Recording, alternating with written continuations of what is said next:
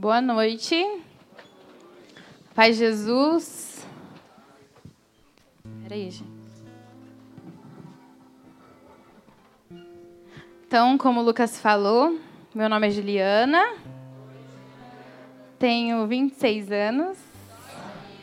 Só isso. E sou psicóloga. Estou há quantos anos no grupo? Não sei agora seis anos no grupo de oração. O Lucas, esse menino lindo, é meu namorado. E é uma graça muito grande estar aqui na presença de vocês, na presença de Deus, para partilhar a palavra. O Senhor incomodava no coração do nosso coordenador algo muito duro, mas que, para honra e glória de Deus, essa noite vai ser do fogo. Vai chover gasolina sobre nós. E isso tudo que ele sentiu hoje vai acabar. Você acredita? Foi muito fraco. Se você acredita, se você dançou, gritou dessa maneira, se você abriu mesmo o seu coração, esse sim está muito fraco. Eu vou perguntar de novo. Segunda chance. Você acredita? Sim. Aê, agora sim. E o que nosso irmão partilhava era de que é, nos últimos grupos, né, a Ana, o Lucas pregava sobre a graça de nós sermos salvos, de nós sermos salvos e termos essa graça de poder contemplar as glórias de Deus, mas de que mesmo sabendo da graça, mesmo bebendo e sendo batizados no Espírito Santo, permanecíamos indiferentes e tristes. E aí isso incomodava muito meu coração. Porque na palavra está escrito de que o Espírito Santo, aquele que recebe o Espírito Santo, não há mais tristeza, não há mais indiferença. Eu não sei quem daqui, talvez tenham pessoas vindo pela primeira vez, mas em algum momento já teve uma experiência com Deus. E sabe que quando a gente tem uma experiência com Deus, com o Espírito Santo verdadeiramente, não tem como permanecer os mesmos. Não tem como permanecer da mesma maneira. Então, será que realmente nós temos experimentado verdadeiramente o Espírito Santo de Deus? Porque além de santo, ele é um espírito de alegria. E aí essa visão passa a não ter mais sentido. Porque se nós experimentarmos verdadeiramente o Espírito Santo de Deus, a alegria permanecerá em nossa vida. E isso não significa estar sorrindo a todo tempo, estar feliz a todo tempo, não ter tribulações. Não, não significa isso. Mas significa que, apesar de tudo isso, nós experimentamos a graça da salvação e a graça do Espírito Santo. E aí vamos pegar a nossa palavra para entender um pouco de como a gente pode permanecer na graça. Antes, só para falar uma outra coisa, quando o Max me passou o direcionamento, me vinha muito forte uma profecia que a gente tem sobre o nosso grupo de oração. Eu não sei se você chegou aqui hoje, mas se você chegou, você já faz parte dessa família que é Fogo do Alto, então seja bem-vindo. E existe uma profecia sobre o nosso grupo de que esta, este grupo, formará uma geração que espera a vinda de Jesus. E para que a gente possa verdadeiramente estar prontos para essa vinda de Jesus, nós precisamos ser prudentes como as virgens prudentes e hoje nós vamos entender mais uma coisa que a gente pode fazer para estar mais preparados para a volta de Jesus. Porque vocês creem que ele vai voltar? Vocês creem que ele está voltando? Então vamos tentar entender um pouco do que a gente precisa ainda fazer juntos para estar preparados para a volta de Jesus. Então pega a sua palavra. Deixa eu perguntar uma coisa. Tem alguém que não tem a palavra de Deus? Não aqui, em casa mesmo, não tem nenhuma Bíblia? Tem alguém que não tem? Não precisa ter vergonha. Você tem? Não tem? E quem não trouxe a Bíblia? Como que vocês vão para o grupo de oração, ouvir a palavra de Deus e não traz a Bíblia? Tem que trazer, gente? Então vamos trazer. Vamos lá, então. Para quem trouxe, que acompanha aí com a galera. Lá em 1 Tessalonicenses, está lá no finalzinho da Bíblia.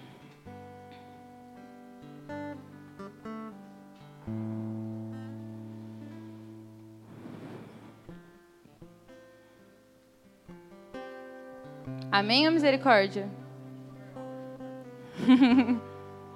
Ó, está, deixa eu ver, depois dos evangelhos, antes de Apocalipse. 5, capítulo 5. Deixa eu ver o que, que tem antes. Depois de Romanos. Antes de Timóteo. Melhorou? tipo oftalmologista, né? Melhorou? Piorou? e agora? Acharam? Tem alguém que não achou? Vamos lá. Ó, minha Bíblia, quem tiver aí Jerusalém, é 2064. Capítulo 5, versículo 15. Mentira, 16.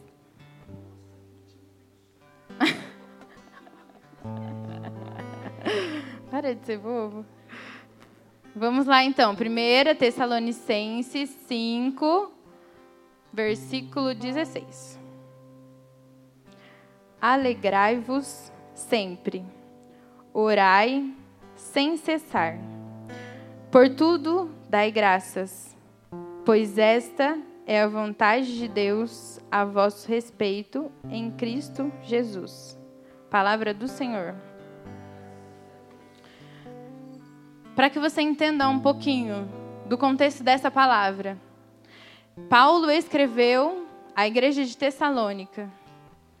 E no começo deste capítulo 5, ele vai falar exatamente sobre a volta de Jesus. E ele vai falar sobre aquilo que nós precisamos estar preparados. E que aqueles que estiverem preparados vão poder vivenciar essa glória do Senhor.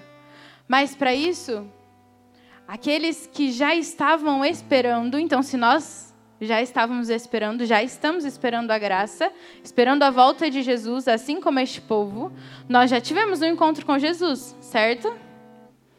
Certo? E então, algo em nós já aconteceu. Então, algo em nós já deveria ter acontecido se ainda não aconteceu em relação à mudança, né?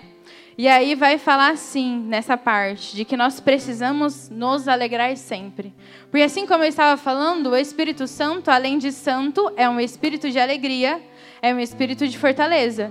E é ele que nos vai fazer fortes. É Ele que nos vai fazer alegres. E essa alegria não é a alegria que vem muitas vezes com várias outras coisas, né? Eu sou psicóloga e eu atendo bastante pessoas, né, nesse sentido que tem diversos tipos de alegria, porém, quando elas chegam lá para ser atendidas, elas já não estão tão alegres, porque a alegria que eles vivenciam é uma alegria passageira. E me dói no coração não poder falar para eles da alegria verdadeira. Uma alegria que nós vivenciamos aqui no grupo de oração. Quem vivencia a alegria aqui no grupo de oração? Oh, bastante gente. Mas que essa alegria quando eu vou para as minhas coisas, quando eu vou para as minhas atividades, quando eu vou para o meu dia a dia, ela não se perde. Ela não se perde, ela permanece. E é isso que o Senhor deseja mover nos nossos corações nessa noite. E é por isso ele vai nos dar duas dicas. Duas dicas depois. A primeira delas está lá no versículo 17, está escrito: orai sem cessar.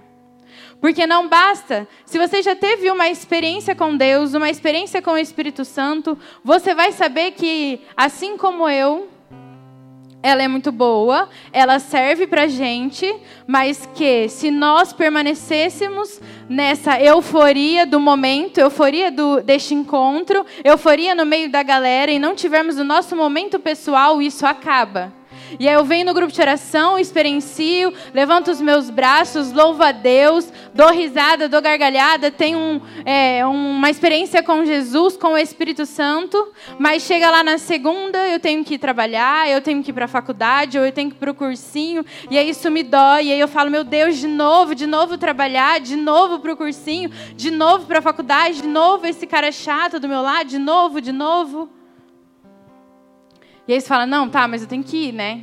Porque, sei lá, minha mãe está pagando o meu cursinho, ou eu tenho que trabalhar, né? Meu chefe não vai me dar descanso. E aí eu vou lá desanimado, e aí já chega um problema, eu já falo, meu Deus, esse trabalho não dá para mim. Ou chega um professor no cursinho e me fala, vai falando as coisas, fala, mas eu não entendo nada disso, para que, que eu vou usar isso para minha vida? E aí chega lá na terça de novo, na quarta de novo, e aí vai chegando na sexta-feira, e aí meus amigos me chamam para sair, eu vou, experimento uma alegria que é passageira. E aí no domingo eu estou lá no grupo de oração, querendo de novo.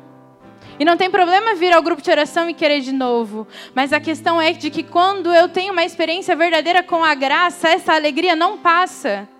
E eu vou chegar na, na, no, meu, no meu trabalho, na minha faculdade, e eu vou olhar para as pessoas e eu vou falar: Cara, ontem eu tive uma experiência muito boa, e Jesus foi muito bom comigo. E eu, por mais que eu não tenha sentido, eu vi uma pessoa do meu lado sentindo, e isso foi o suficiente para me trazer aqui nessa semana e dar um sorriso de bom dia para você. Mas o que acontece com a gente? A gente é batizado no domingo e chega na segunda-feira, as pessoas nos dão bom dia. Meu Deus, como que ele fala, pode falar que é bom dia se é uma segunda-feira? Então, será que verdadeiramente nós temos experimentado a graça? Porque, meu irmão, em comunidade às vezes é fácil. Porque o meu irmão me sustenta. Mas ele não está comigo no meu trabalho.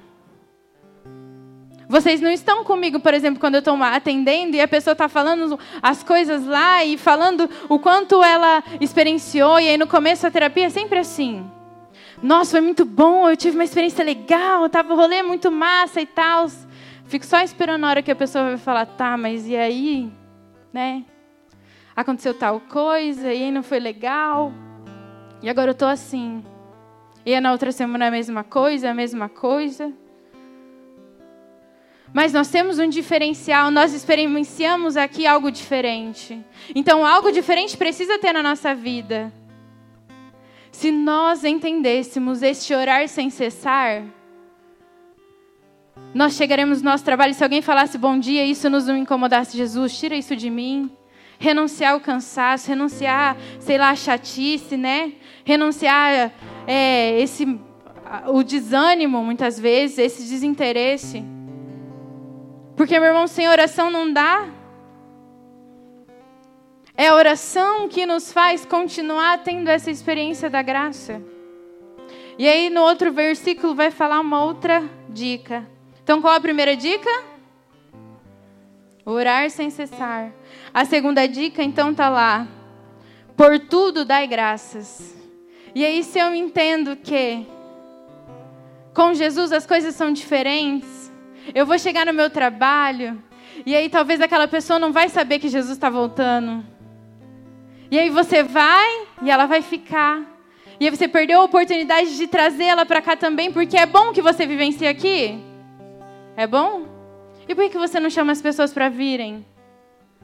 Por que você não traz as pessoas também? Por que no seu trabalho, você ou no, no seu colégio, né, onde lá que você passa a sua semana, você não é, não leva essa alegria para eles? Porque é impossível termos uma experiência verdadeira e isso permanecer somente em nós. Porque esse espírito que é santo, que é alegre, também é o espírito de ousadia, que nos leva a falar, que nos leva a, mesmo tendo vergonha, às vezes poder falar e pedir uma oração para a pessoa, ou falar, deixa eu orar por você hoje. Ou às vezes nem falar para ela, mas você orar. Então você está lá no seu. A visualização que eu tinha eu não sei quem trabalha em escritório, eu não sei se é de, sei lá, o que tem de escritório, tipo, que fica várias mesinhas assim? Contabilidade. Acho que direito também é assim, que fica várias cadeirinhas. Então, de direito, essas coisas, a visualização que eu tinha era de uma pessoa que trabalhava num desses escritórios. E aí ela via todo mundo, tipo assim, com cara feia, e ela estava alegre, ela não conseguia contagiar essas pessoas, porque tinham mais pessoas tristes do que alegres. E aí ela se fazia triste, ela se deixava influenciar e ser triste. E a visualização que eu tinha era de que essa pessoa, a partir de hoje, passava a ver isso e falar: não, não dá, se eu estou feliz, essas pessoas também precisam fel estar felizes. Se eu tive essa experiência, é porque elas também merecem essa experiência. Se eu, que sou eu e sou podre da maneira que eu sou, experimentei a graça do Espírito Santo, elas também são dignas de experimentar. E aí eu vi essa pessoa no meio do trabalho levantando a mão dela, e é óbvio que ela não estava lá assim, vou tirar e a labara. Não, não. Ela estava lá no trabalho dela, fazendo as coisas delas, mas levantava a mão dela assim, ó e orava pelas pessoas. E aquelas pessoas nesse dia iam até ela e falavam: O que, você tem hoje? E essa vai ser a oportunidade de você falar. E às vezes as pessoas vêm e perguntam para você o que, que você tem hoje, e você fala: ah, Não, tá tudo bem. Como seria se a gente falasse, mano, eu tive uma experiência com Jesus, hoje eu acordei e Jesus me deu um sorriso, eu queria que ele te desse esse sorriso também. Mas sabe que ele te ama? Te ama. Só fala isso. Só fala isso, vai ser o suficiente. Feche seus olhos. Pensa no seu dia a dia. Pensa na sua rotina. Pensa na sua escola, no seu cursinho, no seu trabalho. Como tem sido a sua experiência com as pessoas? Você tem influenciado as pessoas com o seu humor? Ou as pessoas têm influenciado a você? Você tem ficado só para você o que você tem sentido e experienciado aqui no grupo de oração? Ou você tem partilhado com elas?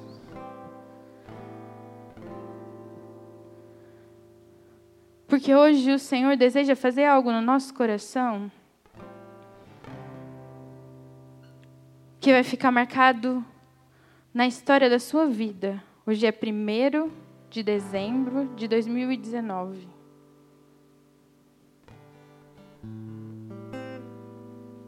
Toma posse deste dia e da graça que o Senhor deseja através da nossa oração. Ele já foi abrindo nosso coração na animação, na oração inicial. Na oração inicial falava, né, a gente pedia intercessão de Santo André para ele nos ajudar a ser alegres.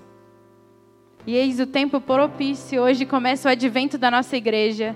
Quatro domingos para o Natal. Ainda com os olhos fechados, pense nesses quatro domingos. Jesus vai vir. O menino Jesus vai nascer. Ainda dá tempo de voltar e fazer tudo diferente. Ainda dá tempo de entregar tudo para Jesus. Ainda dá tempo de querer ser mais dele do que ter mais coisas. Ainda dá tempo